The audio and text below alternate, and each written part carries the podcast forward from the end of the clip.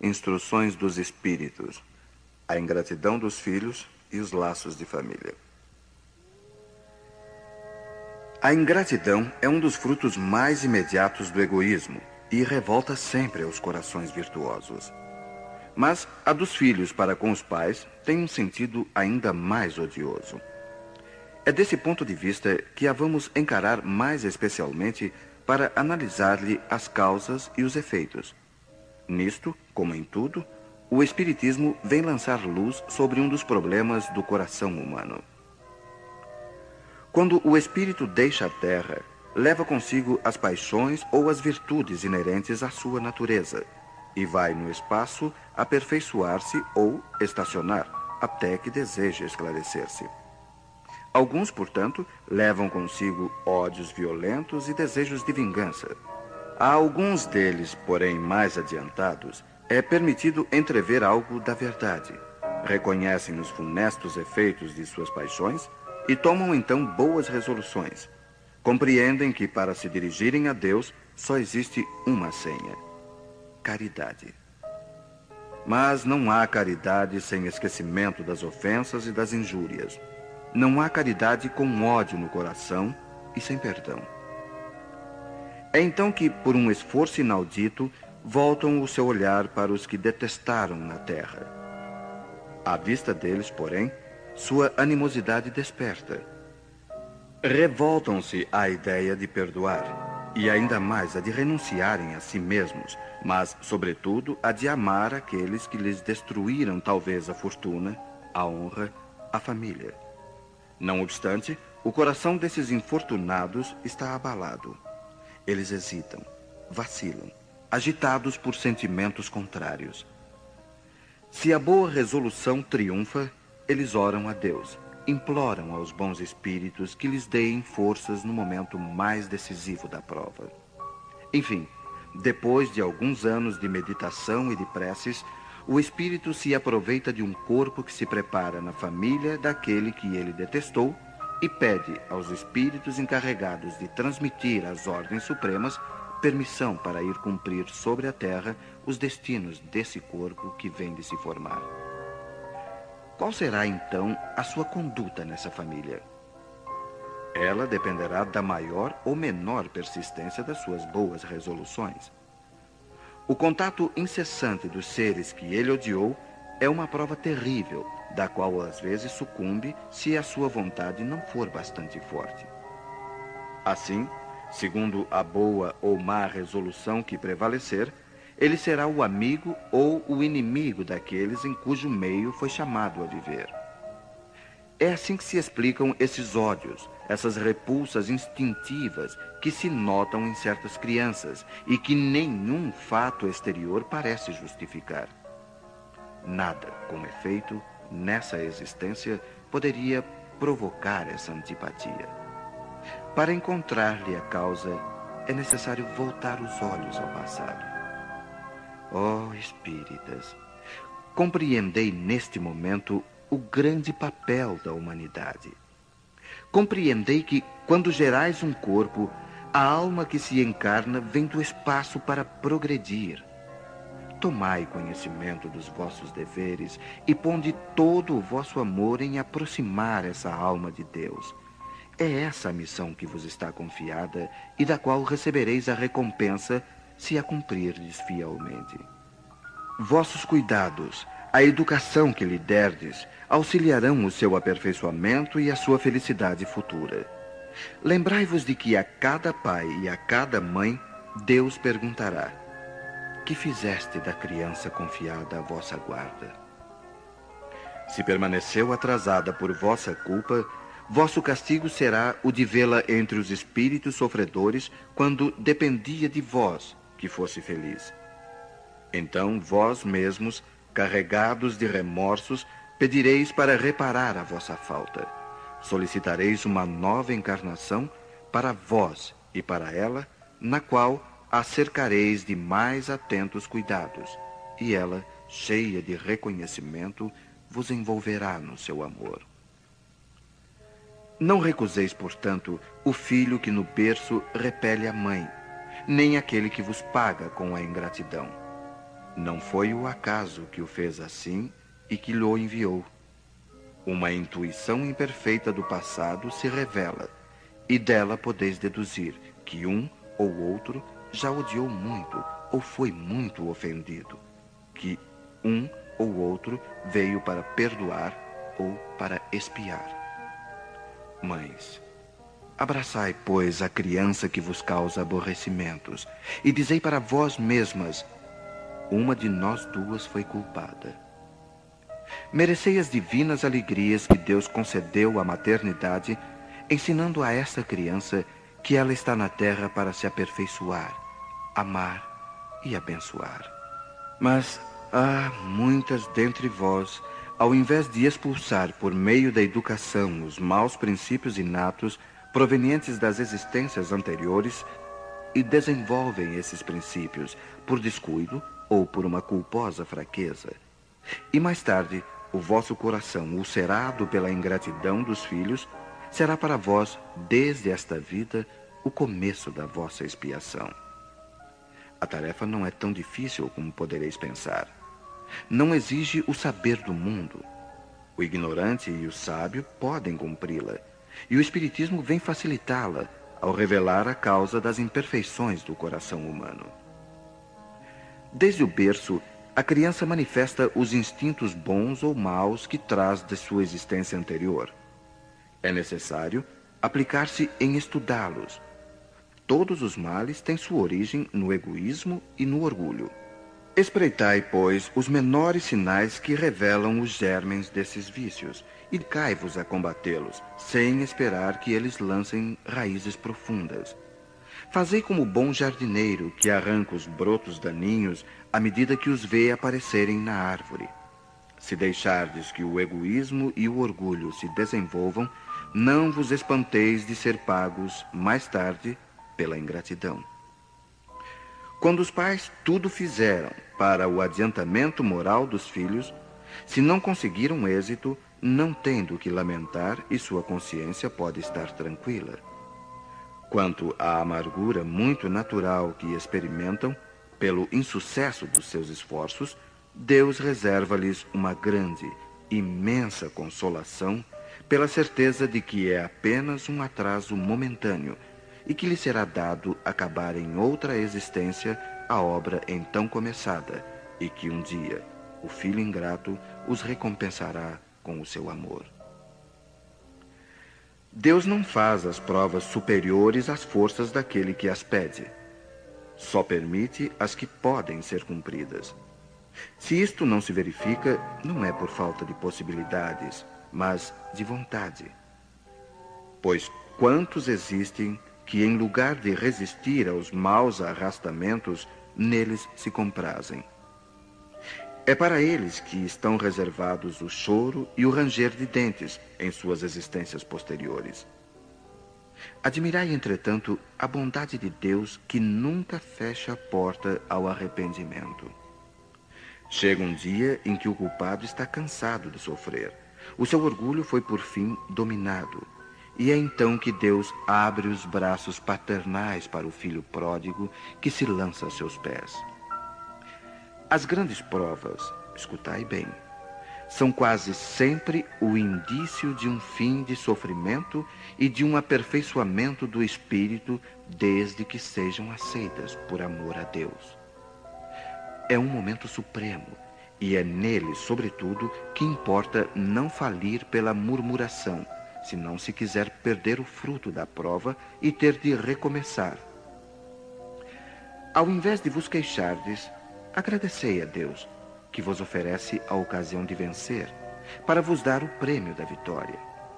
Então, quando saído do turbilhão do mundo terreno, entrardes no mundo dos espíritos, sereis ali aclamado como o soldado que saiu vitorioso do centro da refrega. De todas as provas, as mais penosas são as que afetam o coração. Aquele que suporta com coragem a miséria das privações materiais sucumbe ao peso das amarguras domésticas, esmagado pela ingratidão dos seus. Oh, é essa uma pungente angústia. Mas o que pode, nessas circunstâncias, reerguer a coragem moral, senão o conhecimento das causas do mal, com a certeza de que se há longas dilacerações, não há desesperos eternos, porque Deus não pode querer que a sua criatura sofra para sempre. O que há de mais consolador, de mais encorajador do que esse pensamento de que depende de si mesmo, de seus próprios esforços, abreviar o sofrimento, destruindo em si as causas do mal? Mas, para isso, é necessário não reter o olhar na terra e não ver apenas uma existência. É necessário elevar-se, pairar no infinito do passado e do futuro. Então, a grande justiça de Deus se revela aos vossos olhos, e esperais com paciência, porque explicastes a vós mesmos o que vos parecia monstruosidades da terra. Os ferimentos que recebestes vos parecem simples arranhaduras. Nesse golpe de vista lançado sobre o conjunto, os laços de família aparecem no seu verdadeiro sentido. Não são mais os laços frágeis da matéria que ligam os seus membros, mas os laços duráveis do espírito que se perpetuam e se consolidam ao se depurarem em vez de se quebrarem com a reencarnação.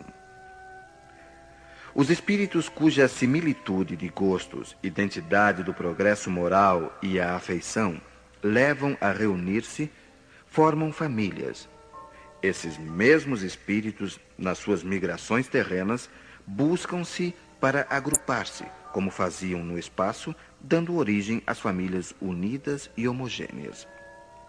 E se nas suas peregrinações ficam momentaneamente separados, mais tarde se reencontram, felizes por seus novos progressos. Mas, como não devem trabalhar somente para si mesmos, Deus permite que espíritos menos adiantados venham encarnar-se entre eles, a fim de aurirem conselhos e bons exemplos no interesse do seu próprio progresso. Eles causam, por vezes, perturbações no meio, mas é lá que está a prova, lá que se encontra a tarefa. Recebei-os, pois, como irmãos. Ajudai-os, e mais tarde, no mundo dos espíritos, a família se felicitará por haver salvo do naufrágio os que, por sua vez, poderão salvar outros.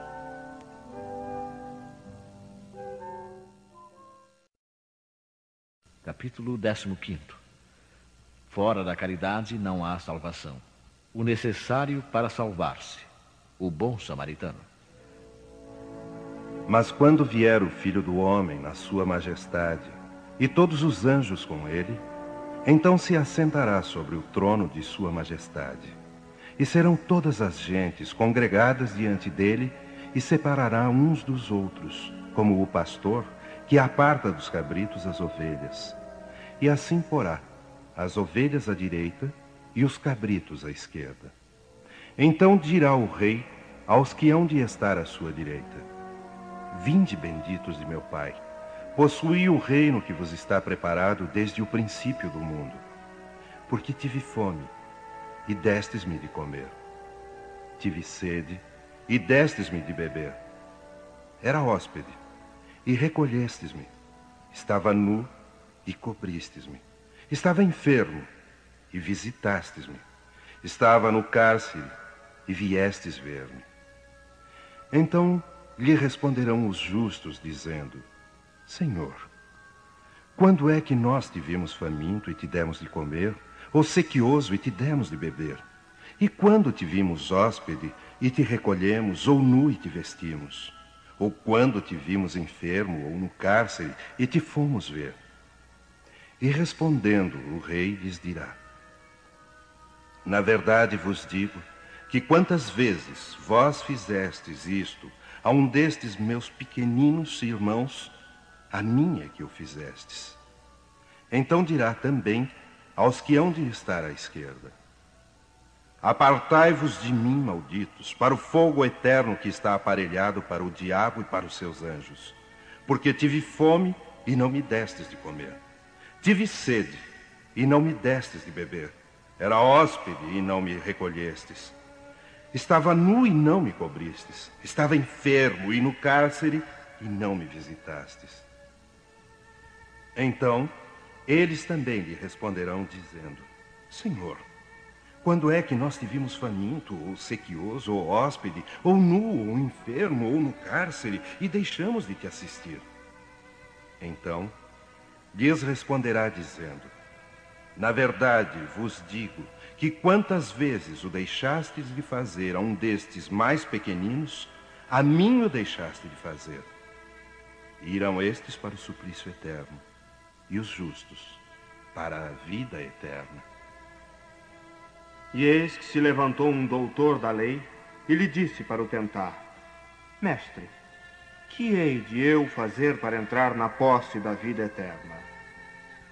Que é o que está escrito na lei? Como lês tu?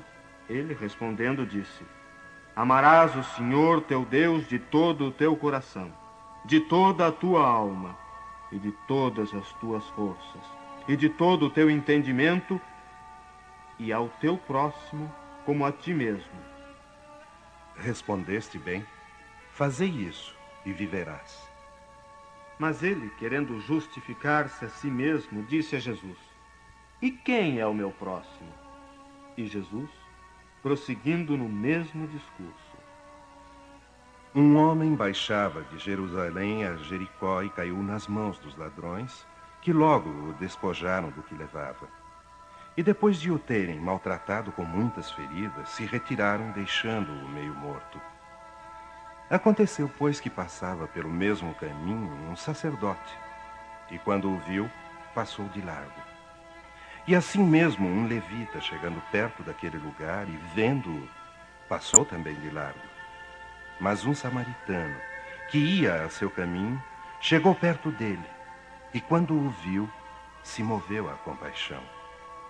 E chegando-se-lhe, lhe atou as feridas, lançando nelas azeite e vinho e, pondo-o sobre a sua cavalgadura, o levou a uma estalagem e teve cuidado dele. E ao outro dia tirou dois denários e deu-os ao estalajadeiro e lhe disse: Tem-me cuidado dele, e quando gastares demais, eu te satisfarei quando voltar. Qual destes três te parece que foi o próximo daquele que caiu nas mãos dos ladrões? Respondeu logo o doutor: Aquele que usou com o tal de misericórdia.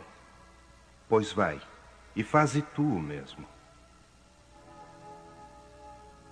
Toda a moral de Jesus se resume na caridade e na humildade, ou seja, nas duas virtudes contrárias ao egoísmo e ao orgulho. Em todos os seus ensinamentos, mostra essas virtudes como sendo o caminho da felicidade eterna. Bem-aventurados, diz ele, os pobres de espírito, quer dizer, os humildes, porque deles é o reino dos céus. Bem-aventurados os que têm o coração puro. Bem-aventurados os mansos e pacíficos. Bem-aventurados os misericordiosos. Amai o vosso próximo como a vós mesmos. Fazei aos outros o que desejaríeis que vos fizessem. Amai os vossos inimigos. Perdoai as ofensas, se quereis ser perdoados. Fazei o bem sem ostentação. Julgai-vos a vós mesmos antes de julgar os outros. Humildade e caridade, eis o que não cessa de recomendar e o de que ele mesmo dá o exemplo. Orgulho e egoísmo, eis o que não cessa de combater. Mas ele fez mais do que recomendar a caridade, pondo-a claramente em termos explícitos como a condição absoluta da felicidade futura. No quadro que Jesus apresenta do juízo final, como em muitas outras coisas, temos de separar o que pertence à figura e à alegoria. Há homens, como aos que falava, ainda incapazes de compreender as coisas puramente espirituais, devia apresentar imagens materiais, surpreendentes e capazes de impressionar. Para que fossem melhor aceitas, ele não podia mesmo afastar-se muito das ideias em voga, no tocante à forma, reservando sempre para o futuro a verdadeira interpretação das suas palavras e dos pontos que ainda não podia explicar claramente. Mas, ao lado da parte acessória ou figurada do quadro, há uma ideia dominante: a da felicidade que espera o justo e da infelicidade reservada ao mal. Nesse julgamento supremo, quais são os considerandos da sentença? Sobre o que baseia a inquirição? Pergunta o juiz se foram atendidas estas ou aquelas formalidades, observadas mais ou menos estas ou aquelas práticas exteriores? Não. Ele só pergunta por uma coisa: a prática da caridade. E se pronuncia dizendo: Passai à direita, vós que socorrestes aos vossos irmãos. Passai à esquerda, vós que fostes duros para com eles. Indaga pela ortodoxia da fé? Faz alguma distinção entre o que crê de uma maneira e o que crê de outra? Não, pois Jesus coloca o samaritano, considerado herético, mas que tem amor ao próximo, sobre o ortodoxo, a quem falta a caridade. Jesus não faz, portanto, da caridade uma das condições da salvação, mas a condição única. Se outras devessem ser preenchidas, ele as mencionaria. Se ele coloca a caridade na primeira linha entre as virtudes, é porque ela encerra implicitamente todas as outras: a humildade, a mansidão, a benevolência, a justiça, etc. E porque é ela a negação absoluta do orgulho e do egoísmo. O maior mandamento. Mas os fariseus, quando viram que Jesus tinha feito calar a boca aos saduceus, se ajuntaram em conselho. E um deles, que era doutor da lei, tentando, perguntou-lhe: Mestre, qual é o grande mandamento da lei? Amarás o Senhor teu Deus de todo o teu coração e de toda a tua alma e de todo o teu entendimento. Este é o maior e o primeiro mandamento. E o segundo, semelhante a este, é: Amarás ao teu próximo como a ti mesmo. Estes dois mandamentos contêm toda a lei e os profetas. Caridade e humildade esta a única via de salvação. Egoísmo e orgulho, esta é a via da perdição. Esse princípio é formulado em termos precisos nestas palavras: Amarás a Deus de toda a tua alma e ao teu próximo como a ti mesmo. Estes dois mandamentos contêm toda a lei e os profetas. E para que não houvesse equívoco na interpretação do amor de Deus e do próximo, temos ainda. E o segundo, semelhante a este, é, significando que não se pode verdadeiramente amar a Deus sem amar ao próximo, nem amar ao próximo sem amar a Deus, porque tudo quanto se faz contra o próximo é contra Deus que se faz.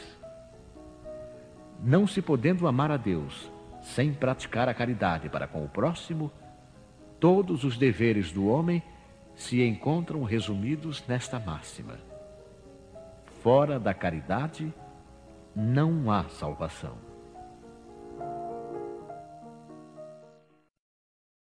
A caridade segundo São Paulo. Se eu falar as línguas dos homens e dos anjos e não tiver caridade, sou como o metal que soa ou como o sino que tine. E se eu tiver o dom de profecia e conhecer todos os mistérios e quanto se pode saber, e se tiver toda a fé, até ao ponto de transportar montes, e não tiver caridade, não sou nada. E se eu distribuir todos os meus bens em o sustento dos pobres, e se entregar o meu corpo para ser queimado, se todavia não tiver caridade, nada disto me aproveita. A caridade é paciente, é benigna. A caridade não é invejosa. Não obra temerária nem precipitadamente. Não se ensorbebece, não é ambiciosa. Não busca os seus próprios interesses. Não se irrita, não suspeita mal, não folga com a injustiça, mas folga com a verdade. Tudo tolera, tudo crê, tudo espera, tudo sofre. A caridade nunca jamais há de acabar. Ou deixem de ter lugar as profecias, ou cessem as línguas, ou seja abolida a ciência. Agora, pois, permanecem a fé, a esperança e a caridade. Estas três virtudes. Porém, a maior delas é a caridade.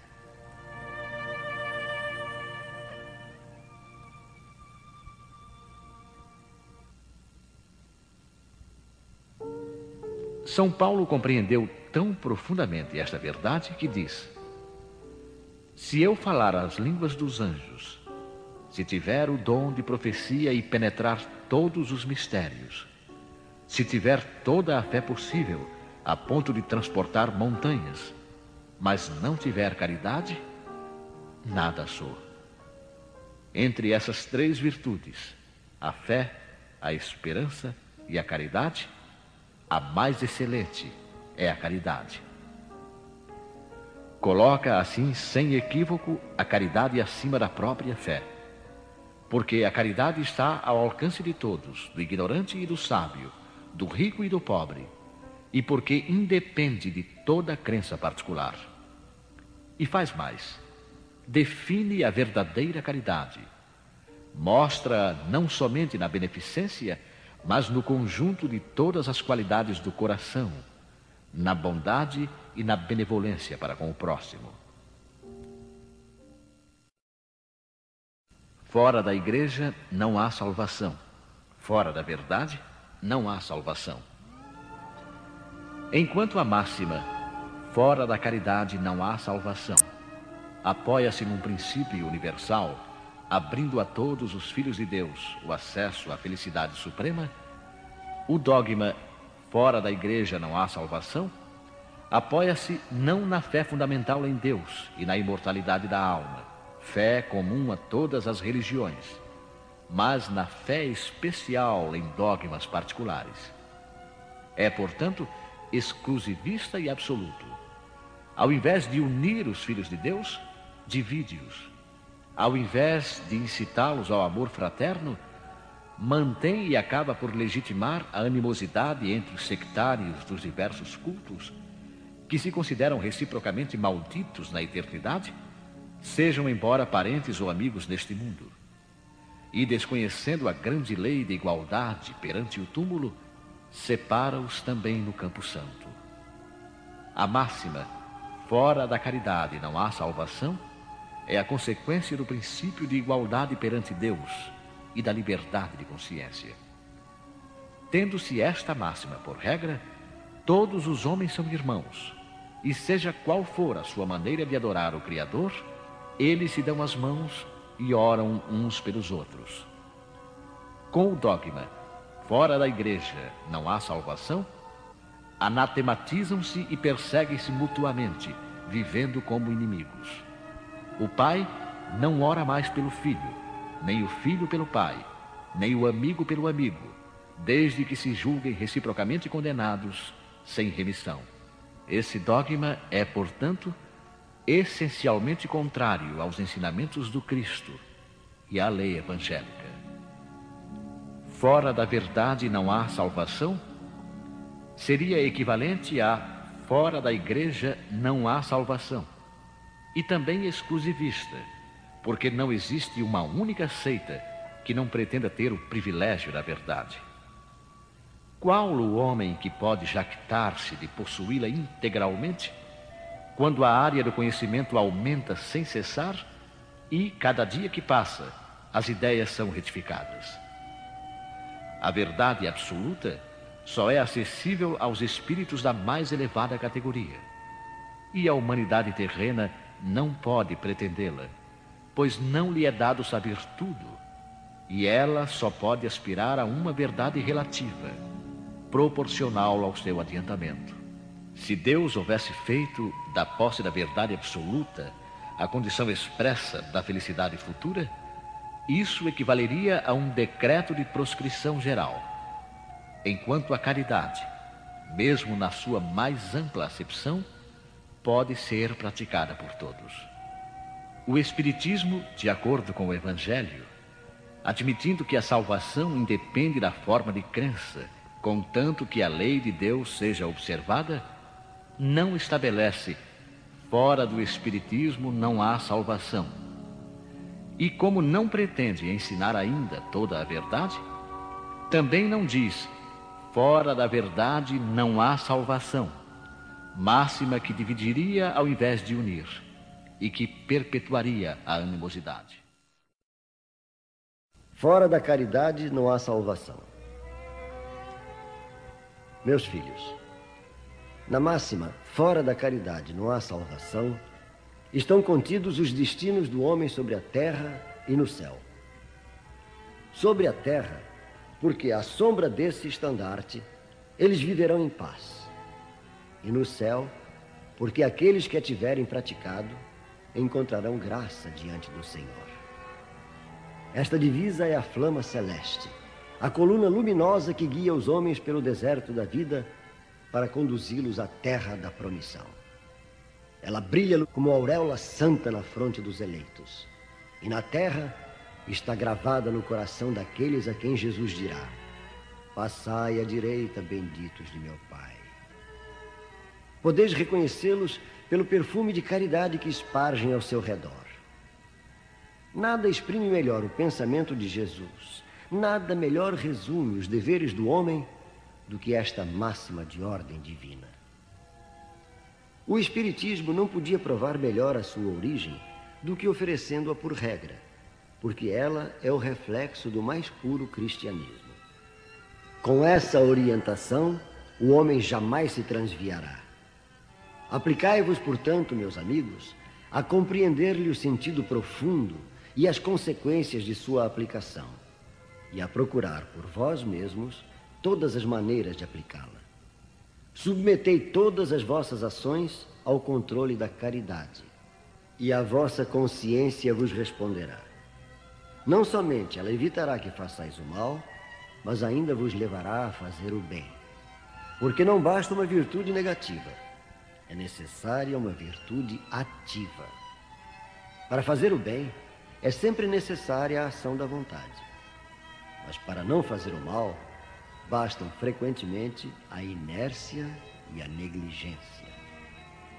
Meus amigos, agradecei a Deus que vos permitiu gozar a luz do Espiritismo. Não porque somente os que a possuem possam salvar-se, mas porque, ajudando-vos a melhor compreender os ensinamentos do Cristo, ela vos torna melhores cristãos. Fazei, pois, que, quando vos vejam, se possa dizer que o verdadeiro espírita e o verdadeiro cristão são uma e a mesma coisa, porque todos os que praticam a caridade são discípulos de Jesus, qualquer que seja o culto a que pertençam.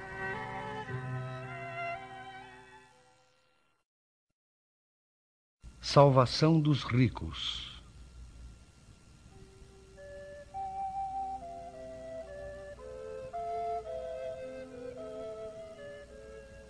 Nenhum servo pode servir a dois senhores, porque ou há de aborrecer a um e amar ao outro, ou há de entregar-se a um e não fazer caso do outro.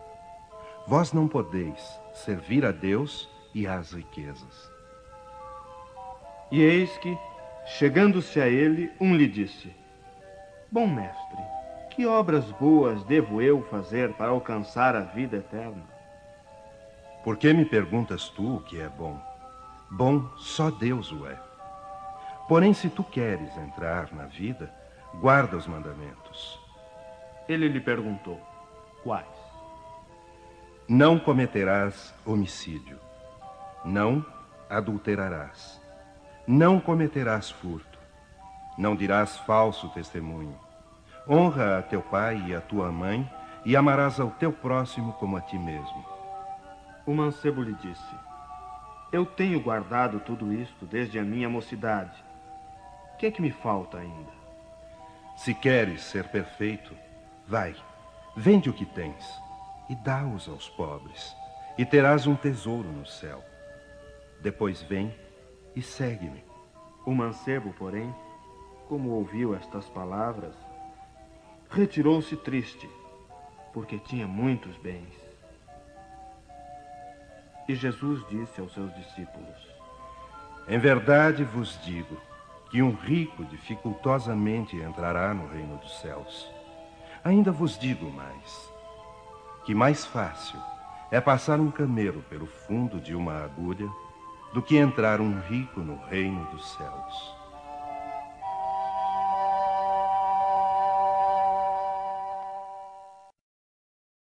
Guardai-vos da avareza.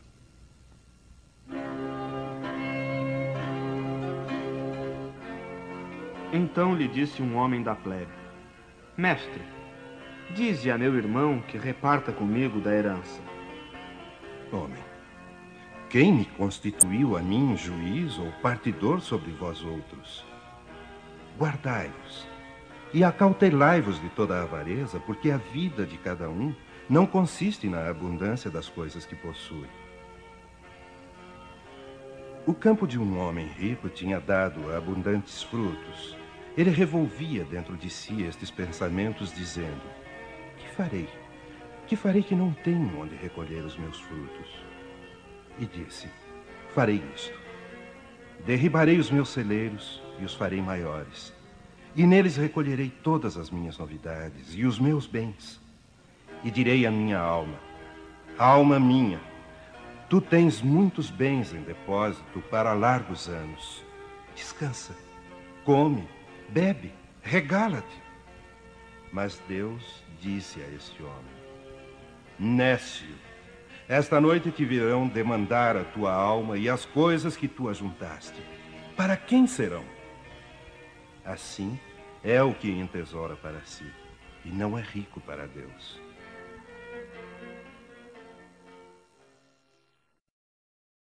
Jesus em casa de Zaqueu.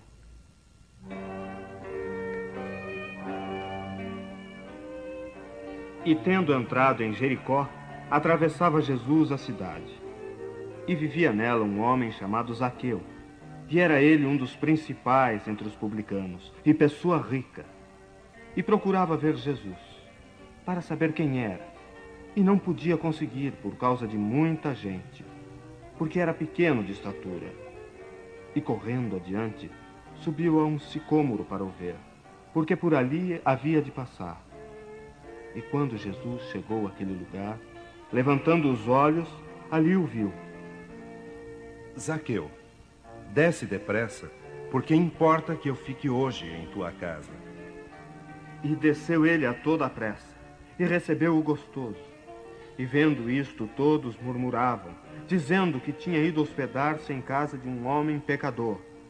Entretanto, Zaqueu, posto na presença do Senhor, disse-lhe: Senhor, eu estou para dar aos pobres metade dos meus bens. E naquilo em que eu tiver defraudado alguém, pagar-lhe-ei quadruplicado.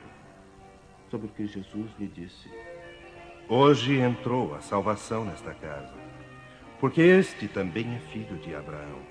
Porque o filho do homem veio buscar e salvar o que tinha perecido. Parábola do mal rico.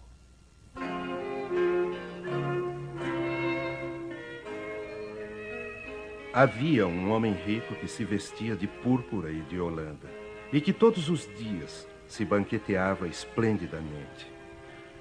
Havia também um pobre mendigo, por nome Lázaro, todo coberto de chagas, que estava deitado à sua porta e que desejava fartar-se das migalhas que caíam da mesa do rico, mas ninguém lhes dava. E os cães vinham lamber-lhe as úlceras. Ora, sucedeu morrer este mendigo que foi levado pelos anjos ao seio de Abraão. E morreu também o rico e foi sepultado no inferno. E quando ele estava nos tormentos, levantando os olhos, viu ao longe Abraão e Lázaro no seu seio. E gritando, ele disse: Pai Abraão, compadece-te de mim e manda cá Lázaro para que molhe em água a ponta de meu dedo, a fim de me refrescar a língua, pois sou atormentado nesta chama.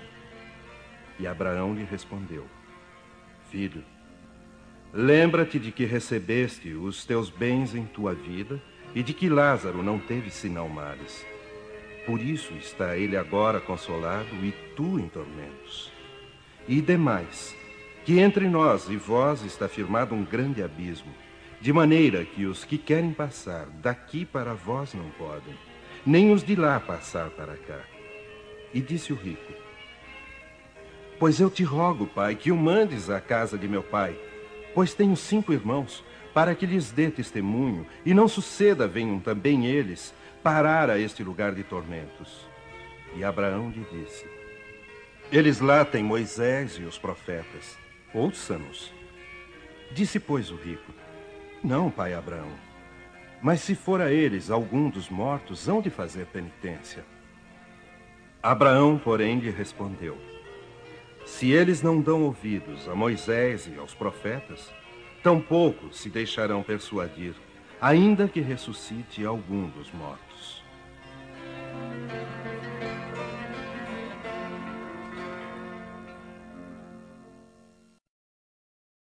Parábola dos talentos.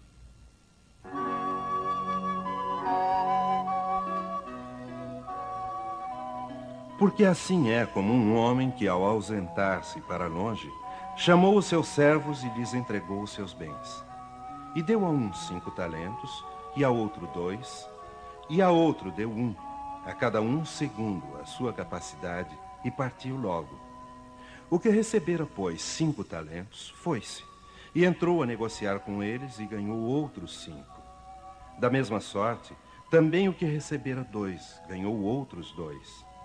Mas o que havia recebido um, indo-se com ele, cavou na terra e escondeu ali o dinheiro de seu senhor. E passando muito tempo, veio o senhor daqueles servos e chamou-os às contas. E chegando-se a ele o que havia recebido os cinco talentos, apresentou-lhe outros cinco talentos, dizendo: Senhor, tu me entregaste cinco talentos. Eis aqui tenho outros cinco mais que lucrei. Seu senhor lhe disse: Muito bem, servo bom e fiel. Já que foste fiel nas coisas pequenas, dar-te-ei a intendência das grandes. Entra no gozo de teu senhor. Da mesma sorte, apresentou-se também o que havia recebido dois talentos e disse: Senhor, tu me entregaste dois talentos, e eis aqui outros dois que ganhei com eles. Seu senhor lhe disse: Bem está, servo bom e fiel.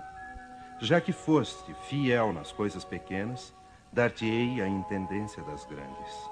Entra no gozo de teu senhor. E chegando também o que havia recebido um talento, disse: Senhor, sei que és um homem de rija condição. Ceifas onde não semeaste, e recolhes onde não espalhaste. E temendo-me fui e escondi o teu talento na terra. Eis, Aqui tens o que é teu. E respondendo, seu senhor lhe disse: Servo mau e preguiçoso, sabias que ceifo onde não semeei e que recolho onde não tenho espalhado. Devias logo dar o meu dinheiro aos banqueiros, e vindo eu teria recebido certamente com juro o que era meu. Tirai-lhe, pois, o talento e dai-lhe ao que tem dez talentos, porque a todo o que tem dar-se-lhe-á e terá em abundância. E ao que não tem, tirar-se-lhe-á até o que parece que tem. E ao servo inútil, lançai-o nas trevas exteriores. Ali haverá choro e ranger de dentes.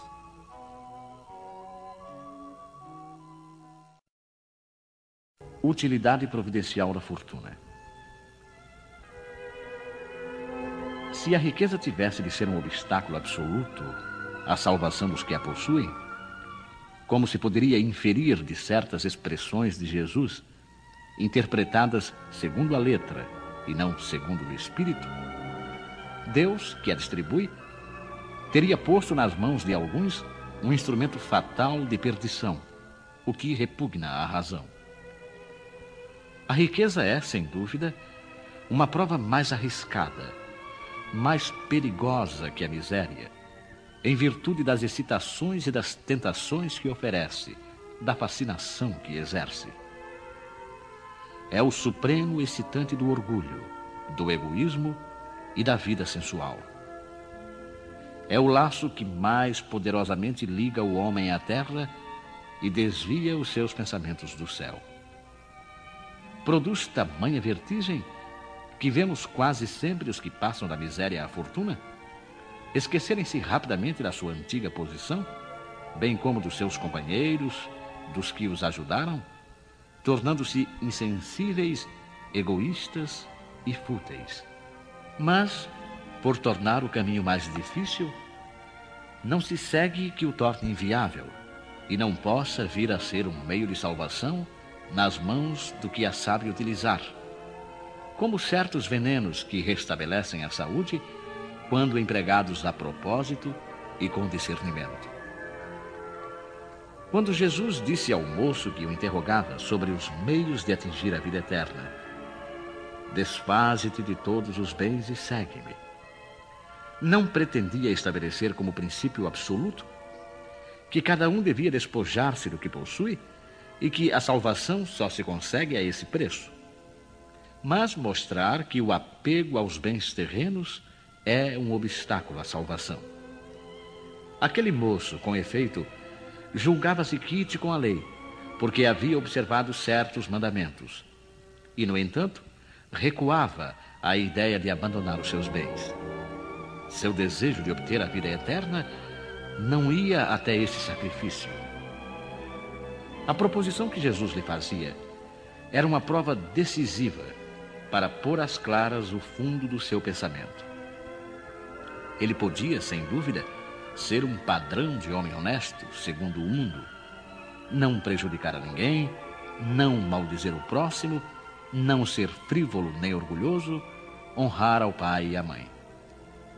Mas não tinha a verdadeira caridade, pois a sua virtude não chegava até a abnegação. Eis o que Jesus quis demonstrar. Era uma aplicação do princípio. Fora da caridade, não há salvação. A consequência daquelas palavras, tomadas na sua mais rigorosa acepção, Seria a abolição da fortuna como prejudicial à felicidade futura e como fonte de incontáveis males terrenos. E isso seria também a condenação do trabalho que a pode proporcionar. Consequência absurda que reconduziria o homem à vida selvagem e que, por isso mesmo, estaria em contradição com a lei do progresso, que é uma lei de Deus. Se a riqueza é a fonte de muitos males, se excita tantas más paixões, se provoca mesmo tantos crimes, não é a ela que devemos ater-nos, mas ao homem que dela abusa, como abusa de todos os dons de Deus. Pelo abuso, ele torna pernicioso o que poderia ser-lhe mais útil, o que é uma consequência do estado de inferioridade do mundo terreno. Se a riqueza só tivesse de produzir o mal, Deus não a teria posto na terra. Cabe ao homem transformá-la em fonte do bem.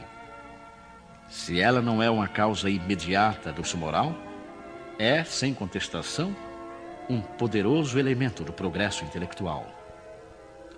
O homem, com efeito, tem por missão trabalhar pela melhoria material do globo deve desbravá-lo, saneá-lo, dispô-lo para um dia receber toda a população que a sua extensão comporta. Para alimentar essa população, que cresce sem cessar, deve aumentar a produção. Se a produção de uma região for insuficiente, precisa ir buscá-la noutra. Por isso mesmo, as relações de povo a povo tornam-se uma necessidade. E para facilitá-las, é forçoso destruir os obstáculos materiais que os separam, tornar mais rápidas as comunicações. Para os trabalhos das gerações que se realizam através dos séculos, o homem teve de extrair materiais das próprias entranhas da terra. Procurou na ciência os meios de executá-los mais rápida e seguramente. Mas, para fazê-lo, necessitava de recursos. A própria necessidade o levou a produzir a riqueza como o havia feito descobrir a ciência. A atividade exigida por esses trabalhos lhe aumenta e desenvolve a inteligência. Essa inteligência, que ele a princípio concentra na satisfação de suas necessidades materiais, o ajudará mais tarde a compreender as grandes verdades morais. A riqueza, portanto, sendo o primeiro meio de execução. Sem ela, não haveria grandes trabalhos, nem atividade, nem estímulo, nem pesquisa. Com razão, pois, é considerada elemento do progresso.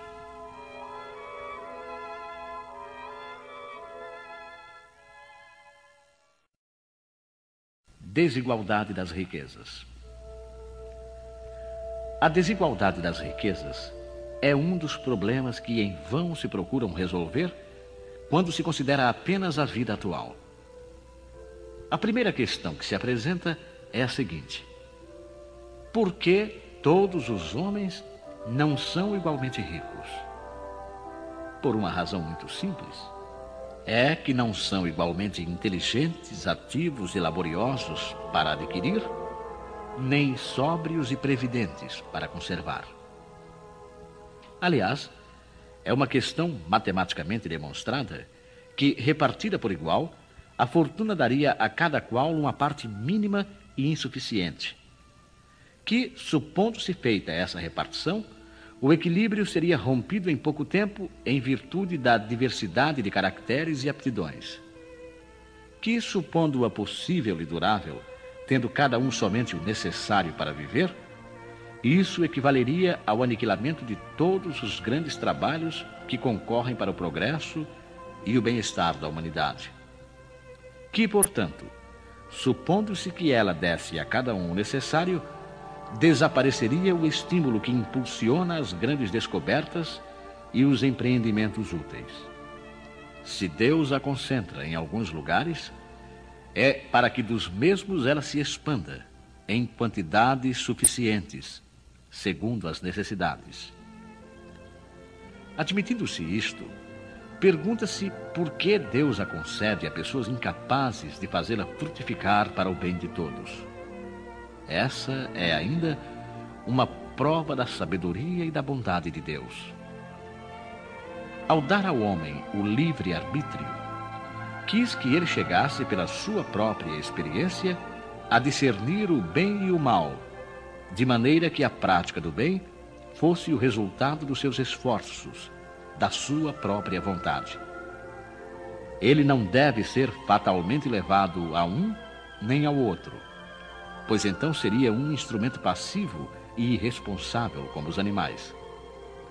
A fortuna é um meio de prová-lo moralmente. Mas, como ao mesmo tempo é um poderoso meio de ação para o progresso, Deus não quer que ela permaneça improdutiva. E é por isso que incessantemente a transfere.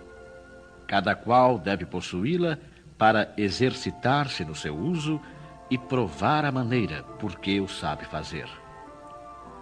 Como há a impossibilidade material de que todos a possuam ao mesmo tempo, e como se todos a possuíssem ninguém trabalharia, e o melhoramento do globo sofreria com isso, cada qual a possui por sua vez. Dessa maneira, o que hoje não a tem, já a teve no passado ou a terá no futuro, numa existência. E o que hoje a possui, poderá não tê-la mais amanhã.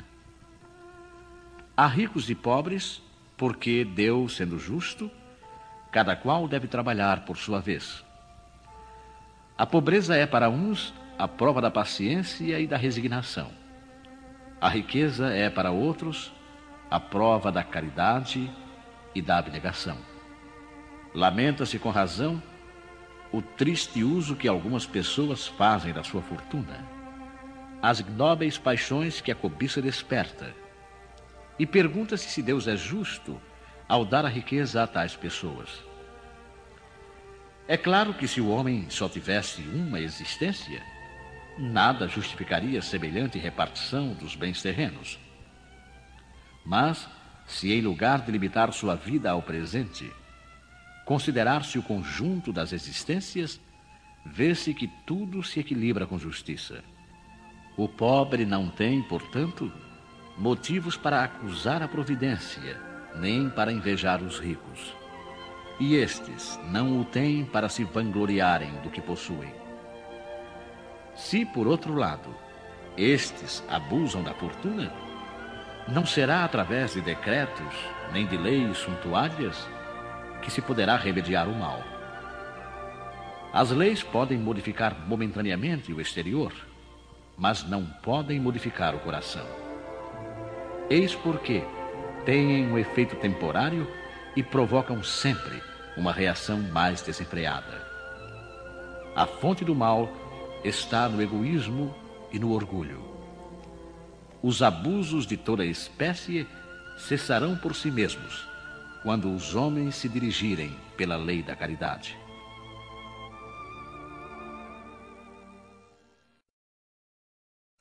Instruções dos Espíritos.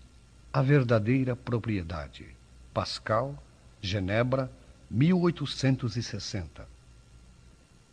A verdadeira propriedade.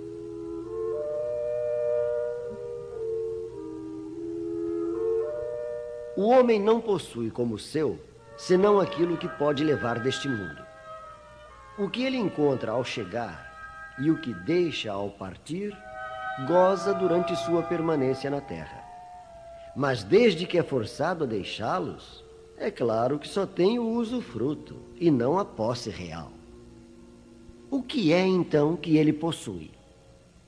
Nada do que se destina ao uso do corpo e tudo o que se refere ao uso da alma, a inteligência, os conhecimentos, as qualidades morais. Eis o que ele traz e leva consigo, o que ninguém tem o poder de tirar-lhe, e o que ainda mais lhe servirá no outro mundo do que neste. Dele depende estar mais rico ao partir do que ao chegar neste mundo, porque a sua posição futura depende do que ele houver adquirido no bem. Quando um homem parte para um país longínquo, arruma sua bagagem com objetos de uso nesse país e não se carrega de coisas que lhe seriam inúteis. Fazei, pois, o mesmo em relação à vida futura, aprovisionando-vos de tudo que nela vos poderá servir. Ao viajante que chega a uma estalagem, se ele pode pagar, é dado um bom alojamento. Ao que pode menos, é dado um pior. E o que nada tem, é deixado ao relento. Assim acontece com o homem quando chega ao mundo dos espíritos. Sua posição depende de suas posses, com a diferença de que não pode pagar em ouro. Não se lhe perguntará quanto tinhas na terra, que posição ocupavas, eras príncipe ou operário, mas lhe será perguntado: o que trazes? Não será computado o valor dos seus bens, nem dos seus títulos, mas serão contadas as suas virtudes.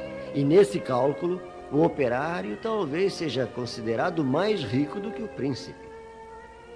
Em vão alegará o homem que, antes de partir, pagou em ouro a sua entrada no céu, pois terá como resposta: as posições daqui não são compradas, mas ganhas pela prática do bem. Com o dinheiro podes comprar terras, casas, palácios, mas aqui só valem as qualidades do coração. És rico dessas qualidades? Então sejas bem-vindo. E teu é o primeiro lugar onde todas as venturas te esperam. És pobre? Vai para o último onde serás tratado na razão de tuas posses.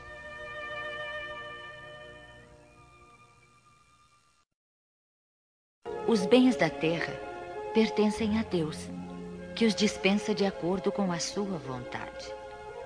O homem é apenas o seu usufrutuário, o administrador mais ou menos íntegro e inteligente.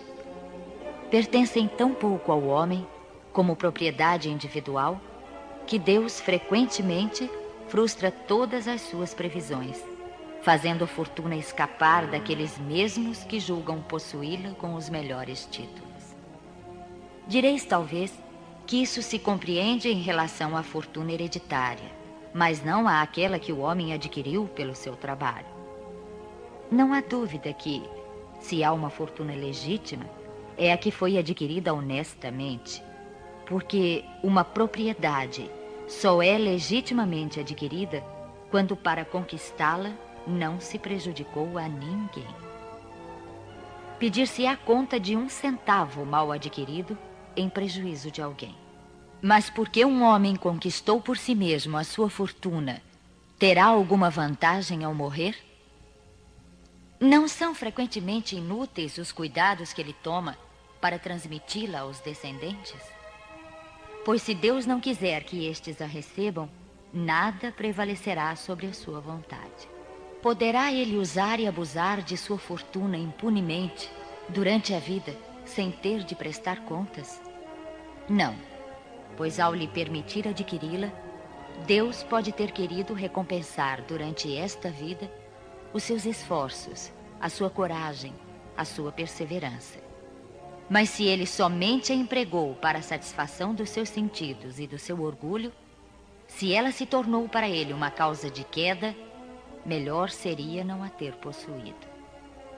Nesse caso, ele perde de um lado o que ganhou do outro, anulando por si mesmo o mérito do seu trabalho. E quando deixar a terra, Deus lhe dirá que já recebeu a sua recompensa.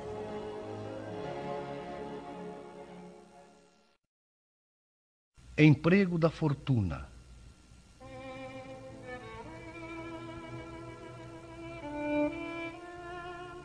Não podeis servir a Deus e a Mamon. Guardai bem isto, vós que sois dominados pelo amor do ouro. Vós que venderias a alma para enriquecer, porque isso poderia levar-vos acima dos outros e proporcionar-vos o gozo das paixões? Não, não podeis servir a Deus e a Mamon. Se sentis, portanto, vossa alma dominada pelas cobiças da carne, apressai-vos em sacudir o jugo que vos esmaga, pois Deus, justo e severo, vos perguntará: Que fizeste, econômico infiel, dos bens que te confiei? Empregaste esta poderosa fonte das obras unicamente na tua satisfação pessoal? Mas qual é então o melhor emprego da fortuna? Procurai nestas palavras: Amai-vos uns aos outros a solução desse problema pois nelas está o segredo da boa aplicação das riquezas. O que ama o seu próximo já tem a sua conduta inteiramente traçada, pois a aplicação que agrada a Deus é a da caridade. Não essa caridade fria e egoísta que consiste em distribuir ao redor de si o supérfluo de uma existência doirada, mas a caridade plena de amor, que procura a desgraça e a socorre sem humilhá-la. Rico,